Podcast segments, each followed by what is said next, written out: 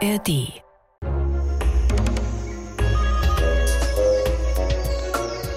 Für uns ist kein Tier zu klein, kein Tier zu groß. In diesem Podcast schauen wir uns alle Tiere an, die auf der Welt so und. Was ist das jetzt?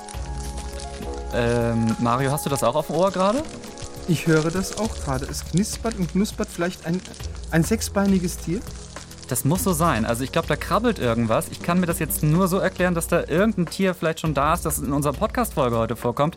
Wir haben uns nämlich vorgenommen, äh, eine kleine Spezialausgabe zu machen und drei besonders interessante Käfer vorzustellen. Und Mario, wenn ich jetzt sage drei, das klingt jetzt irgendwie nach nicht so vielen, aber ihr werdet sehen, diese Käferarten, über die gibt es eine Menge zu erzählen. Welche Arten sind es heute, die wir haben in, der, in dieser Folge? Es sind drei wunderbare Käferarten, Käferarten, die auch jeder kennt, nämlich Marienkäfer, Maikäfer und der größte äh, Käfer Deutschlands, der Hirschkäfer. Und wie so ein Käferleben aussieht, das könnt ihr heute mit uns herausfinden. Das hier ist Wie die Tiere in der ARD Audiothek. Herzlich willkommen.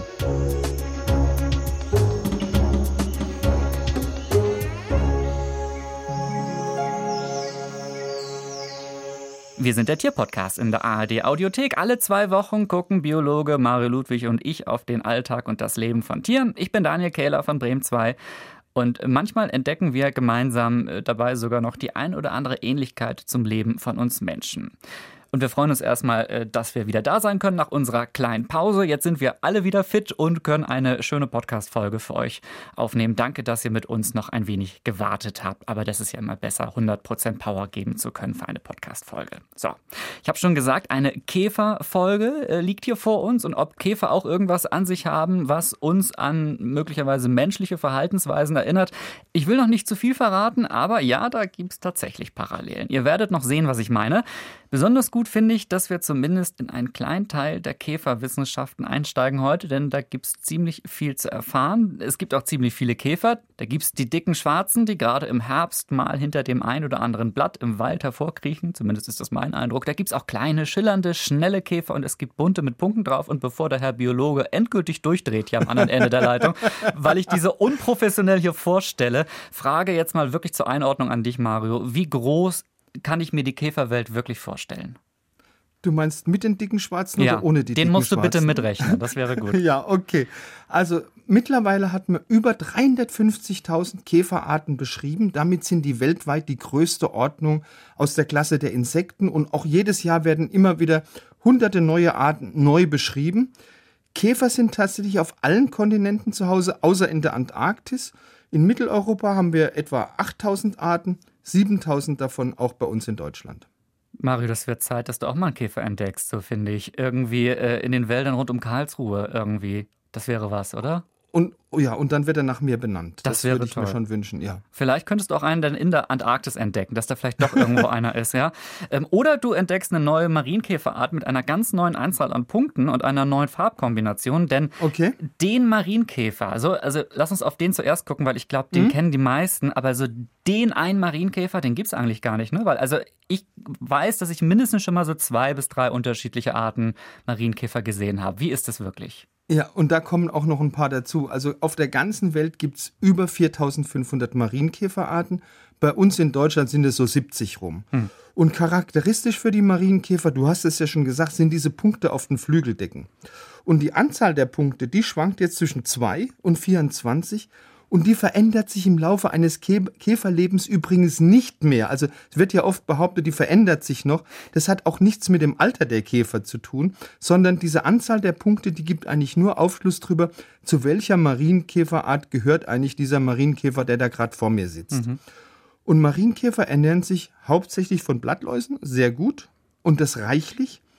Und damit man mal so eine Vorstellung hat, ein Siebenpunkt-Marienkäfer ist ja einer unserer häufigsten Marienkäfer, der verdrückt so 50 Blattläuse pro Tag und während seines gesamten Lebens sind es dann schon ein paar tausend. Und deshalb sind die Marienkäfer natürlich bei Gärtnern sehr, sehr beliebt. Da ich aus einer Gärtnerfamilie komme, kann ich das tatsächlich bestätigen. Denn äh, Blattläuse, äh, sage ich aber auch als Zimmerpflanzenfan, die hat wirklich niemand äh, gerne. Wir bleiben aber bei den Marienkäfern lieber und nicht bei den Blattläusen. Mhm. Äh, roter Käfer mit schwarzen Punkten, das ist an sich noch kein Alleinstellungsmerkmal. Äh, du hast gerade schon gesagt, es gibt so viele verschiedene Arten mhm. und ich habe mal gehört, tatsächlich auch aus dem Gärtnerbereich, Äh, da wurde mal eine andere Marienkäferart nach Deutschland importiert. Was ist da los gewesen? Was ist das für eine Geschichte? Das ist der asiatische Marienkäfer. Den kannst du übrigens am Halsschild erkennen. Da ist so ein kleines W drauf. Und den hat man tatsächlich in den 1980er Jahren als tierischen Schädlingsbekämpfer aus Asien importiert und hat den dann in den europäischen Gewächshäusern eingesetzt, einfach weil der fünfmal so viele Blattläuse frisst wie seine europäischen Kollegen. Und da sind dann so ein paar Käfer in die freie Natur entkommen, haben sich sehr schnell vermehrt, haben sich auch schnell ausgebreitet. Und heute ist der asiatische Marienkäfer die häufigste Marienkäferart in Deutschland. Aber leider muss man das sagen, der asiatische Marienkäfer ist nicht unbedingt ein gern gesehener Gast. Warum das so ist, lass uns das gleich besprechen. Du sagst, also man erkennt den an so einem W, ist das da an dem Kopf äh, quasi denn? Mhm. Oder? Am, am, Halsschild, also zwischen Kopf und Rumpf ist so ein kleines Schildchen und da ist ein W drauf. Und das W steht natürlich für wie die Tiere, das wisst ihr selbstverständlich. Das selbstverständlich, für was anderes könnte es ja gar nicht stehen. Also wenn ihr den irgendwie, oder wenn ihr mal einen Marienkäfer seht, dann guckt mal, ob man da am Hals, ihr werdet das auch auf unserem Instagram-Account äh, in den nächsten Tagen sehen können, wenn ihr uns da folgt bei Wie die Tiere. Da kann man das ganz gut erkennen, äh, dass es tatsächlich aussieht wie ein W oder wie ein umgedrehtes M wie Mario, also eins von beiden.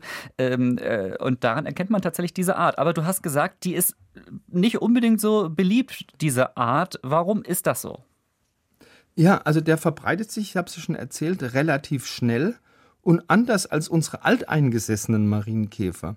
Da vergreifen sich die asiatischen Marienkäfer, wenn diese Blattlausbestände erstmal verputzt sind, auch an nützlichen Insekten. Und dieser asiatische Marienkäfer, der hat auch eine ausgesprochen hohe Vermehrungsrate. Also unser heimischer Siebenpunkt oder unser Zweipunkt Marienkäfer, die haben gerade mal einmal im Jahr Nachwuchs. Der asiatische Marienkäfer, der bringt, wenn die Umweltbedingungen gut sind, zwei, manchmal drei, manchmal vier Generationen pro Jahr hervor. Und die Naturschützer fürchten deshalb, dass die asiatischen Marienkäfer langfristig gesehen ein paar Marienkäferarten, die bei uns schon immer zu Hause sind, verdrängen könnten. Was glaubst du? Also ähm, kann das jetzt wirklich passieren, dass der Siebenpunkt-Marienkäfer, ja, der schon ganz lange bei uns lebt, mhm. dass der wirklich ganz verschwindet in Zukunft? Oder was meinst du? Also die Spezialisten befürchten das tatsächlich oder einige Spezialisten befürchten das tatsächlich, aber das jetzt zu sagen, das ist Kaffeesatzleserei. Also wir lernen, unser heimischer Marienkäfer, der bekommt Besuch so, wobei eigentlich kann der asiatische Marienkäfer auch nichts dafür, denn er wurde von uns Nein. ja irgendwie eingeführt, ne? Also genau. doof gelaufen irgendwie. Hat man irgendwie vielleicht auch nicht weit genug geforscht damals, als man das gemacht hat. Aber ähm, wir gucken nochmal auf äh, die schönen Seiten jetzt erstmal des Marienkäferlebens. Ja, wie mhm. ist so ein Marienkäfer Marienkäferleben, wenn da jetzt nicht gerade ein anderer kommt, der irgendwie andere Insekten wegfrisst oder so. Wie muss ich mir dieses Marienkäferleben vorstellen? Also wenn so ein Marienkäferleben so richtig erfüllt sein soll, dann geht es eigentlich nur um zwei Sachen: gut zu futtern und guter Sex. Das hätte ich mir ehrlicherweise so, gedacht. Also, das ist bei dem ein oder anderen Tier auch schon gewesen in diesem Podcast, ja. Und, und manchmal kombiniert die ein oder andere Käferdame eben auch beide Tätigkeiten miteinander weil in so einem relativ kurzen äh, Insektenleben, da gilt es natürlich Zeit zu sparen. Und da kannst du manchmal Marienkäferweibchen beobachten, dass die sich auch bei der Fortpflanzung, während der Fortpflanzung, so richtig schön eine Blattlaus nach der anderen munden lassen. Das klingt jetzt ehrlicherweise weniger romantisch, aber so ein Snack zwischendurch. äh, naja, gut, ich hatte jetzt gehofft, das wäre so wie bei anderen Tieren vielleicht auch, dass die ganz lange irgendwie sich auf einen Partner oder eine Partnerin konzentrieren und ihr Leben lang zusammenbleiben als Marienkäfer.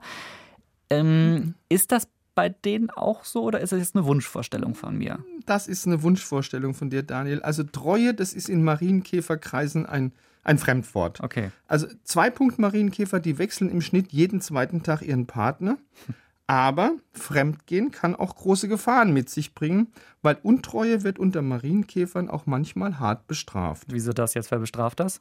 Die Natur, also die Käfer können sich nämlich ruckzuck eine Geschlechtskrankheit einhandeln, weil beim Marienkäfersex wird oft eine Milbe übertragen, die die Weibchen unfruchtbar macht.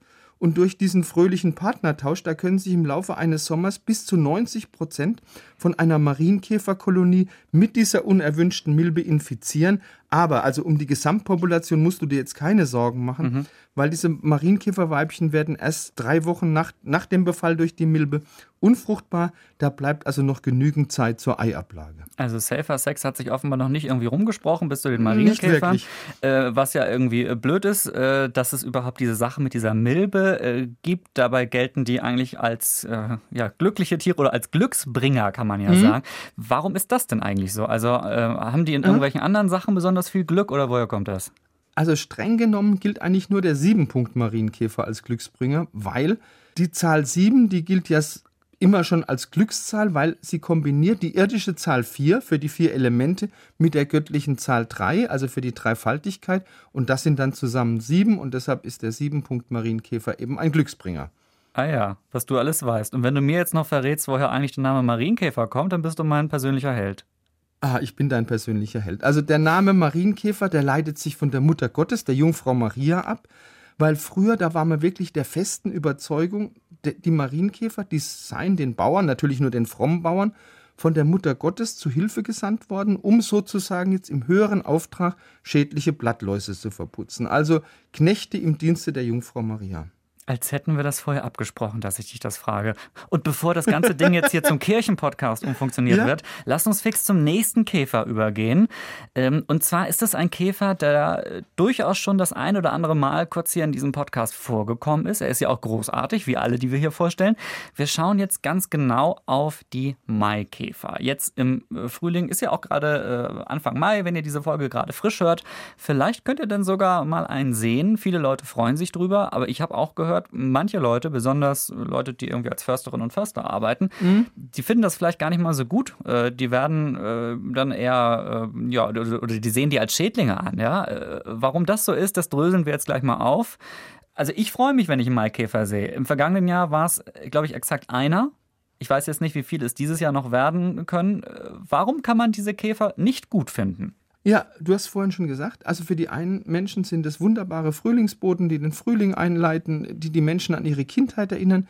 Für andere, vor allem für die Förster, für die Waldbesitzer, das sind Maikäfer wirklich üble Schädlinge, denen man möglichst schnell den Gar ausmachen soll. Und das liegt daran, Maikäfer machen Massenvermehrung durch und schädigen dann durch den Fraß die Bäume. Die erwachsenen Maikäfer, die fressen ja die Blätter der Bäume. Das ist nicht ganz so schlimm, weil diese kahl gefressenen Bäume, die erholen sich meistens wieder und die bilden dann im Juni nochmal neue Blätter.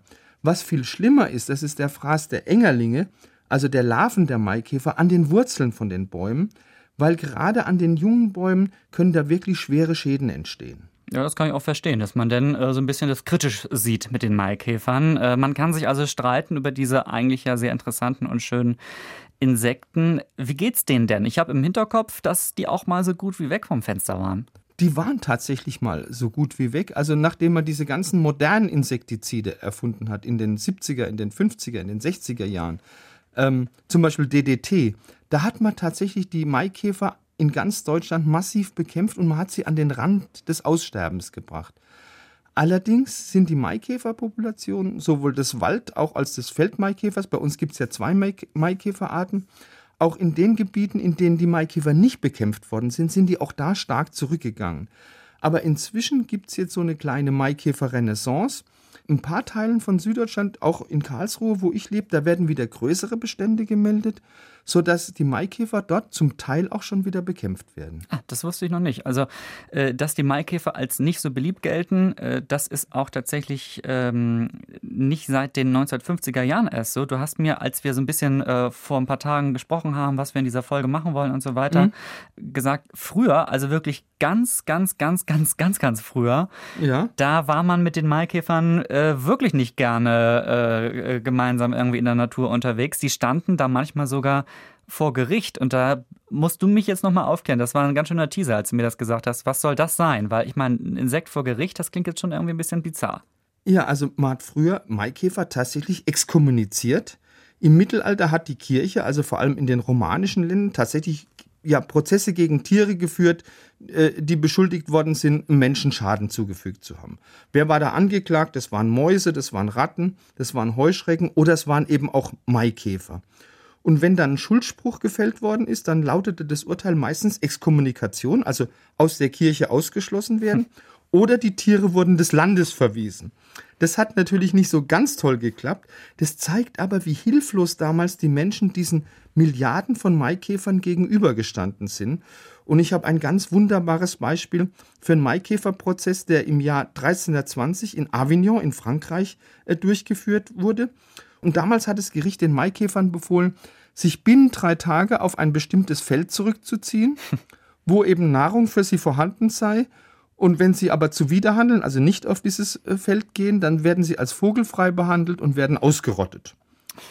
Es ist ein ziemlich hartes Urteil, wenn ich das mal so einschätzen ja. darf, als äh, Gerichtsexperte an dieser Stelle.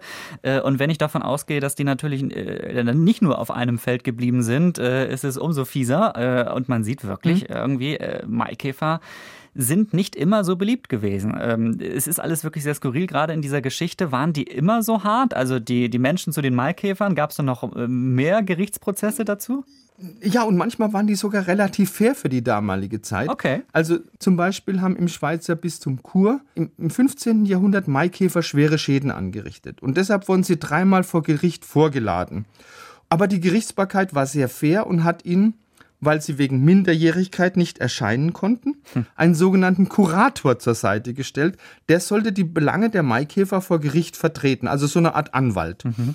Und dieser Kurator, der hat dann auch sehr, sehr schön argumentiert. Der hat gesagt, ja, also auch Maikäfer wären ja Geschöpfe Gottes sein. Die hätten ja schon ewig ihr Zuhause im Bistum Chur und ihres Zuhauses dürfte man sie ja auch nicht berauben die Argumentation hat jetzt relativ wenig genützt. Also die, die Maikäfer wurden dann letztendlich in einige abgelegene Täler in Graubünden verbannt, wo sie natürlich niemals angekommen sind. Wo du sagst gerade, äh, sie wurden in ein bestimmtes Gebiet verbannt, da frage ich mich jetzt gerade mal wieder auf die Jetztzeit bezogen. Ja? Also verlassen wir mal diese äh, interessante Zeit, nenne ich es jetzt mal, äh, wertfrei, ähm, und kommen mal wieder zurück ins Heute. Ähm, Gibt es Orte, an denen man Maikäfer besonders gut beobachten kann oder sehen kann? Also wenn ich jetzt einfach mir dieses Jahr vornehme, ey, ich möchte gerne Maikäfer sehen, kann man da, ich sag mal, unter bestimmten Bäumen oder an bestimmten Orten schauen oder muss man einfach eher einfach zu dir in den Süden kommen? Also nicht unter bestimmten Bäumen. Man muss zu mir in den Süden kommen, wo man immer gute Chancen hat, ist im sogenannten Hartwald nördlich von Karlsruhe. Also ich kenne da auch ein paar Stellen, da geht man hin und wenn man ein bisschen Glück hat, kann man abends da die Maikäfer brummen hören. Ja, okay. Oder man, sehen natürlich auch. Ja, da muss man ein bisschen aufpassen vielleicht. Ja, also wie gesagt, ich in Bremen äh, letztes Jahr exakt einen, das war ein bisschen weniger. Ich kenne es auch aus Schleswig-Holstein, da sind es dann auch nicht so viele.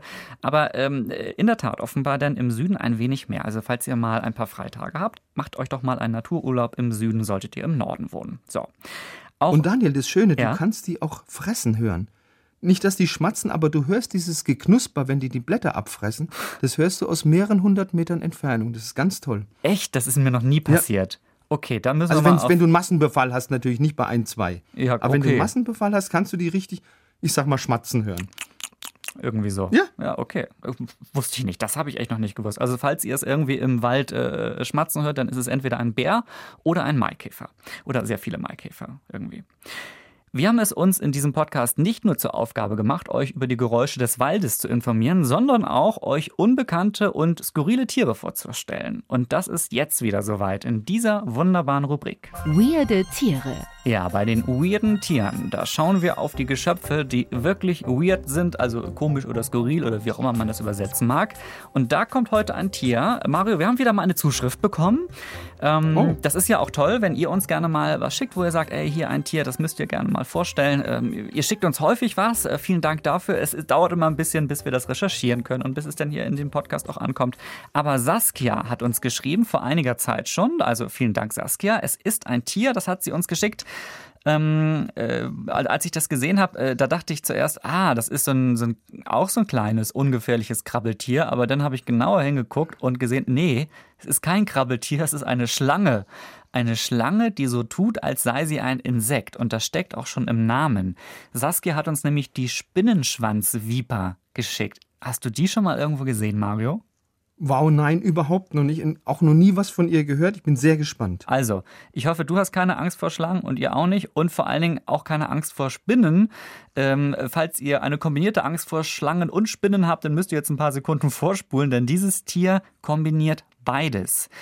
Äh, die Spinnenschwanzviper, die kommt ursprünglich im Iran vor ist eher unscheinbar, sandfarben gehalten, hat ja so eine hellbraune Farbe, wie so eine Schlange eben so eine hellbraune Farbe haben kann. Also sieht erstmal gar nicht so spektakulär aus, hat ein paar dunkelbraune Flecken, ist also gut getarnt, um irgendwie so in so steinigen, sandigen Ecken irgendwie rumzuschlängeln. Ähm, aber besonders ist eben das Ende ihres Schwanzes. Ähm, das endet mit so einer Art kleinen schwarzen Beule. Dieser, dieser Schwanz endet so. Und das sieht wirklich so aus, ich habe es mir angeguckt, auf manchen Bildern hat man wirklich den Eindruck, da wäre eine dicke Spinne oder irgendwie ein dicker schwarzer Käfer. Mhm. Und als wenn das nicht schon Irreführung genug wäre, dazu sind dann da noch so längliche Fortsätze, so an diesem Ende des Schwanzes dran. Und das sieht dann wirklich so ein bisschen so aus, als wären da die Beine dieses dicken Käfers oder dieser Spinne. Aber es ist natürlich keine Spinne und kein Käfer, es ist das Ende einer Schlange. Und wenn die Schlange damit rumfuchtelt, du kannst dir vorstellen, wie das denn für so manche Tiere aussieht, Mario. Die denken dann wahrscheinlich. Ähm, lecker, lecker. Ja, genau, so. Das könnte ich ja vielleicht mal essen. Ähm, allerdings, äh, wenn zum Beispiel irgendwie so ein Vogel denn der Schlange zu nahe kommt, dann werden die halt selbst gefressen. Also ähm, angeblich kann die Schlange so zum Beispiel, also, also wirklich Vögel erbeuten. Das finde ich fies, aber auch irgendwie trickreich. Wir müssen das anerkennen. Das ist wirklich faszinierend. Ihr merkt also, manche Tiere imitieren andere Tiere, um zur Beute zu gelangen oder um die Beute anzulocken. Oh, kompliziert, aber es ist, äh, es ist wirklich faszinierend. Wenn ihr auch ein Tier kennt, das total skurril ist und über das wir mal sprechen sollten, wie gesagt, schreibt uns gerne über Instagram oder per Mail, wie das geht, steht in den Show Notes unter dieser Podcast-Folge in eurer App. Und ich sage das nachher auch nochmal. Und äh, wenn ihr euch traut, die Spinnenschwanz-Viper anzusehen, dann abonniert uns auf Instagram, da poste ich die demnächst. Traust du dich, Mario? Nein, aber. nein, ich gucke mir das nicht nein, an. Als nein, Biologe, doch, ja, nein. Aber ich bin, ich finde ich find schon der Name Spinnenschwanzviper, der ist doch schon klasse. So, und jetzt wieder äh, schnell zurück in die Welt der echten Insekten, in die Welt der Käfer. Und ich würde sagen, Mario, wir kommen zum, darf ich sagen, zum König der Käfer? Ja, auf alle Fälle. Also es ist der größte deutsche Käfer, es ist der größte europäische Käfer, ähm, ist der Hirschkäfer, ist der König der Käfer. So, und den Namen hat er vollkommen zurecht, denn ähm, also es ist fast wie so ein kleiner Mini-Hirsch, der da rumläuft, oder? Ja, du, das erkennst du sofort, warum er diesen Namen hat, wenn du dir einen männlichen Hirschkäfer anguckst, nicht einen weiblichen, ah, okay. weil die Mundwerkzeuge von einem männlichen Hirschkäfer, die erinnern wirklich sehr, sehr stark, so verzweigt wie die sind, an das Geweih von einem Hirsch. Wo kann ich die sehen? Wo leben die?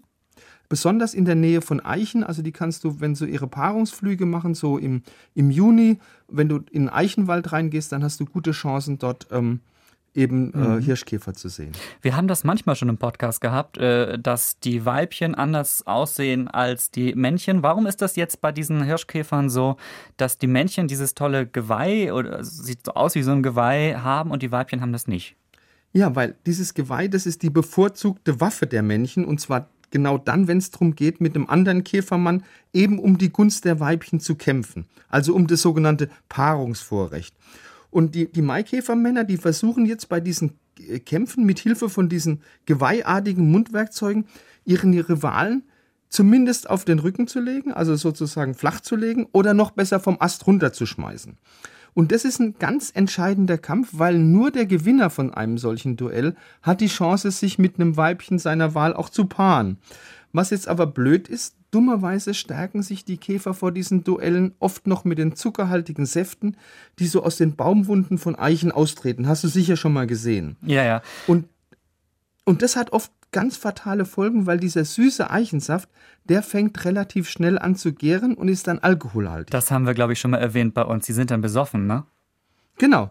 Äh, die sind ziemlich besoffen und weil eben auch so ein Hirschkäfermann nicht immun ist gegen die Wirkung von Alkohol, kann es sein, dass sich da oft zwei völlig betrunkene Hirschkäfermänner im Zweikampf gegenüberstehen. Und da kann es passieren, dass also beide Kämpfer schon vom Ast fallen, bevor der Kampf überhaupt begonnen hat. Und jetzt wird es ein bisschen tragisch, wer betrunken ist, der kann sich auch nicht sehr erfolgreich gegen fresslüstige Vögel zur Wehr setzen. Deshalb findest du während der Flugzeit der Käfer, also im Juni, oft die Köpfe von Hirschkäfermännchen, die Spechten zum Opfer gefallen sind. Die wurden nämlich, also die Köpfe, weil sie zum größten Teil eben aus Chitin bestehen, das ist unverdaulich, von den Spechten nicht gefressen. Mhm. Und was sehr erstaunlich, diese abgetrennten Köpfe, die führen noch ein bis zu 48 Stunden lang ein Eigenleben, weil eben die, die Käfer eben dieses insektentypische Strickleiternervensystem haben, also Nervenknoten im Hirn. Und deshalb sind die sogar, die abgetrennten Köpfe, durchaus noch in der Lage, einem Menschen kräftig in den Finger zu zwicken. Oh, das erinnert mich so ein Ja. bisschen an die, ähm, letztens haben wir doch über den Eidechsenschwanz gesprochen, weißt du, der auch noch so ein Ja. bisschen zappeln kann. Der, der noch ein bisschen zappelt. Und die können, also ein abgetrennter Kopf ist auch noch für was gut. Unfassbar. Äh, aber wir waren jetzt beim Hirschkäfer mit seinem Geweih. Das ist nur als Waffe gedacht? Nee, die haben noch eine weitere sehr wichtige Funktion, weil beim Sex dienen die dazu, die Weibchen während des Aktes festzuhalten. Äh, und vielleicht nebenbei noch gesagt, die Hirschkäfer ernähren sich nicht, wie man ganz, ganz lang angenommen hat, nur vom Saft von verletzten Eichen. Es gibt da jetzt neuere Forschungsergebnisse und die sagen, männliche Hirschkäfer sind so völlig verrückt nach reifen Kirschen sind, weil dieser stark zuckerhaltige Kirschsaft, das ist wirklich ein, ein wichtiger Betriebsstoff sozusagen, also sozusagen das Benzin für eben diese energieaufwendigen Brautflüge und diese energieaufwendigen Rivalenkämpfe. Und Kampf heißt bei denen wirklich Kampf. Also ich habe mal nachgeguckt, die werden so zwischen drei und acht Zentimeter äh, groß, die Hirschkäfermännchen. Die sind auch nicht zu übersehen, glaube ich, wenn sie irgendwo rumkrabbeln. Äh, falls ihr mal einen seht im Wald, schickt uns doch gerne mal ein Foto davon. Äh, ich glaube, ich habe in freier Wildbahn tatsächlich noch keinen gesehen. Du bestimmt schon mal bei dir, ne? Bei dir sind alle Tiere irgendwie schon mal. Ich, ich habe schon auch Duelle gesehen und das ist wie, wirklich wie so ein paar kleine Sumo-Ringer, die da miteinander kämpfen. Also es ist ganz, ganz spannend dazu zu gucken. Ich hatte einmal das Glück gehabt, wirklich auf dem Ast vor meiner Nase so ein Duell zu sehen. Sehr, sehr spannend. Machen die Geräusche dabei? Ja, du, du merkst, wenn die, wenn es am Chitin so ein bisschen rumkratzt vom Ah, Panzer. okay. Ja, ja, so, so Ja? Kratz- und Schlaggeräusche Ja. wahrscheinlich irgendwie so. Jo, Ge- Geweihe äh, gibt es jetzt hier keine und brutal wie bei den Hirschkäfern wird es nun auch nicht, keine Sorge, aber es geht trotzdem mal wieder um alles. Zum Ende dieser Folge in unserem Quiz. Welches Tier klingt hier? Ja, für alle da draußen und für uns gibt es jetzt ein Tiergeräusch und wir beide müssen raten, Mario. Ihr könnt zu Hause mitraten, was das wohl für ein Tier ist. So einfach funktioniert dieses Spiel. Aus dem Bremen 2 Team leitet dieses Spiel meine Kollegin Jana. Hallo Jana. Moin, ihr zwei. Schön, euch zu hören. Hi Jana. Hast du einen Lieblingskäfer, Jana? Ähm, tatsächlich auch ganz standardmäßig, der Marienkäfer. Ah, ja, ist aber okay. Und ich habe tatsächlich äh, vorgestern einen schwarzen Marienkäfer mit gelben Punkten. Mario, ist das auch ein Ja. Marienkäfer? Das ist auch ein Marienkäfer. Also die Farben und die Punkte können ganz doll variieren. Hm. Also gerade bei diesem asiatischen Marienkäfer, da hast du manchmal 20 Punkte, dann hast du rote Farbe, dann hast du rot auf schwarz, schwarz auf rot. Da gibt es ganz viele Möglichkeiten. Und die verändern sich aber auch nicht im Laufe, weil ich dachte dann, vielleicht ist es ein Baby Nein, die nehmen nicht zu. Also, dass du Aha. sagst, der ist jetzt sechs, der hat sechs Punkte, der ist jetzt sechs Jahre und der hat jetzt 22 Punkte. Und, der und die Farbe auch 22 nicht. Also geworden. je älter der Und die Farbe verändert sich auch nicht. Nee, okay. Okay, danke schön für diesen kleinen Wissensinput noch. Ja, ich bin aber nicht hier, um über Marienkäfer zu quatschen, sondern ich habe euch ein Geräusch mitgebracht. Es steht, Daniel. äh, 3 zu 3 3 steht zu es, 3 ja. steht's. Okay, Ja, wow. ja, ja, es wird spannend, deswegen lauscht einmal. Ein Käfer. Ist das Nein, okay. Oh, Eine Schlange? das dachte ich auch, eine Schlange. Geht's in die Schlangenrichtung? Ja, ich bin über mich herausgewachsen in dieser Folge tatsächlich, weil ich Eine ja eigentlich vor Schlangen ziemlich Angst habe. Stimmt, du hast recht. Du bist, äh, hast, äh, äh, Mario, was hast du gerade geraten? Eine Kobra, habe ich gesagt gerade. Nee, Müssen wir jetzt die Schlange an sich ihr müsst die Schlange an sich äh, erraten? erraten. Das ist keine Klapperschlange, ne? Nee, Klapperschlange hatten anders. wir schon mal. Hatten wir auch schon mal. Und es Ähm, ist, ke- es ist eine nicht-europäische Schlange. Doch, diese Schlange kann Eine man europäische Schlange. auch in Eine Kreuzotter. Euro ja! Sehr schön. Daniel, ich wollte nämlich gut. gerade sagen, die kommt nämlich auch tatsächlich in Deutschland vor. Äh, im, im, Ja, im, in Heidegebieten habe ich gelesen, Mario. Stimmt das? Sowas Ja, findet man auch- hier in Norddeutschland. Du findest Kreuzottern, ja, ist nicht, nicht sehr häufig, aber du findest es auch in Deutschland, ja. Das ist ja Okay. irre. Ich weiß gar nicht, ob ich jemals eine gesehen habe, aber irgendwie, ich weiß nicht, hat sich der Begriff oder der Name der Kreuzotter so eingeprägt bei mir, dass ich weiß, es gibt die theoretisch selten auch in Deutschland, dass ich die immer parat habe. Ich habe keine Ahnung, wie die jetzt geklungen Immer hätte. eine Kreuzotter parat, immer schön auf, Ja, auf Tasche. Ja, schön. es lohnt sich doch, eine Kreuzotter in der Hosentasche zu Ja, haben. genau. Das ist Und ob die jetzt anders klingt als, als, weiß ich nicht, eine andere weiß ich nicht, aber wahrscheinlich klingt sie anders als eine Blindschleiche, weil das ist keine Schlange. So, guck mal, so, So ist viel, es. so viel Wissen bringe ich auch Wow, mit in Daniel. Podcast. Ich Ja, mach das ich- bald ich bin, alleine. äh, naja, okay. Du meinst, ich werde jetzt langsam arbeitslos? Okay, Das- gut. Nein, ich habe ich hab letztens ja auch schon eine kleine Folge alleine gemacht. Die kam sehr, sehr gut an. Ähm, aber äh, nein, natürlich Sowas nicht so. hören wir nicht gerne. Oh Gott. Also Jana, äh, bevor Mario jetzt hier noch irgendwie die Gewerkschaft anruft, äh, die Schlangengewerkschaft, äh, bedanke ich mich für den Punkt. Sehr gerne. Äh, Den notieren wir. Danke für die Schlange. Und äh, mal gucken, nächste Folge bist du, glaube ich, auch wieder dabei, ne? Genau. Ah, okay, gut. Mal gucken. Ich bringe mich schon mal in Position. Alles klar. Vielen, vielen Dank dafür. Also die absolute Gewinner dieser Folge sind natürlich weder bin nicht ich und es ist auch nicht die Schlangen, es sind die Käfer. Äh, denn ich finde, wir sollten uns mehr äh, diese teils mal dicken oder einfach äh, schick geformten Insekten anschauen. Ähm, gerade wenn wir mal vielleicht im Park unterwegs sind. Vielleicht ist da ja auch sogar ein Maikäfer oder im Wald, ähm, im Garten. Da könnte auch irgendwo ein Marienkäfer sitzen. Oder wenn ihr mal eine längere Tour im Wald macht, äh, dann ist da vielleicht auch irgendwo ein Hirschkäfer, der kämpft möglicherweise. Also achtet mal drauf. Es gibt natürlich noch viele, viele andere einzigartige und erwähnenswerte Käfer und die werden wir sicher auch erwähnen im Laufe dieses Podcasts. Die krabbeln immer mal wieder durch, wie die Tiere durch, versprochen. So, ihr wisst es, alle zwei Wochen sind wir hier für euch mit einer frischen Ausgabe und auf die nächste Woche freue ich mich, weil wir jetzt endlich die Folge nachholen können, die letztes Mal ausgefallen ist. Welche nämlich, Mario? Dein Einsatz? Wir werden darüber sprechen, wie die Tiere in die Zukunft sehen. Das heißt, wie Tiere auch wahrsagen können. So, also ihr wisst es, wir haben darüber äh, oder wir haben das schon mal angesprochen, dass wir diese Folge machen wollten. Wir haben die Käferfolge einen Tick früher gemacht, weil äh, wir die euch unbedingt zum Beginn in den Mai sozusagen, zum Start in den Mai sozusagen präsentieren wollten. Deswegen kommt das Wahrsagen demnächst. Und äh, das wird interessant, weil wir darin unter anderem, ja, Erdbeben werden ein Thema sein, wie Tiere sowas vorhersehen können. Gucken wir uns genauer an, könnt ihr dabei sein in der ARD Audiothek oder auf allen anderen guten Podcast-Plattformen, auf denen ihr so unterwegs seid. Abonniert uns gerne, bewertet uns gern, möglichst gut, wenn das geht auf der Plattform, auf der ihr seid.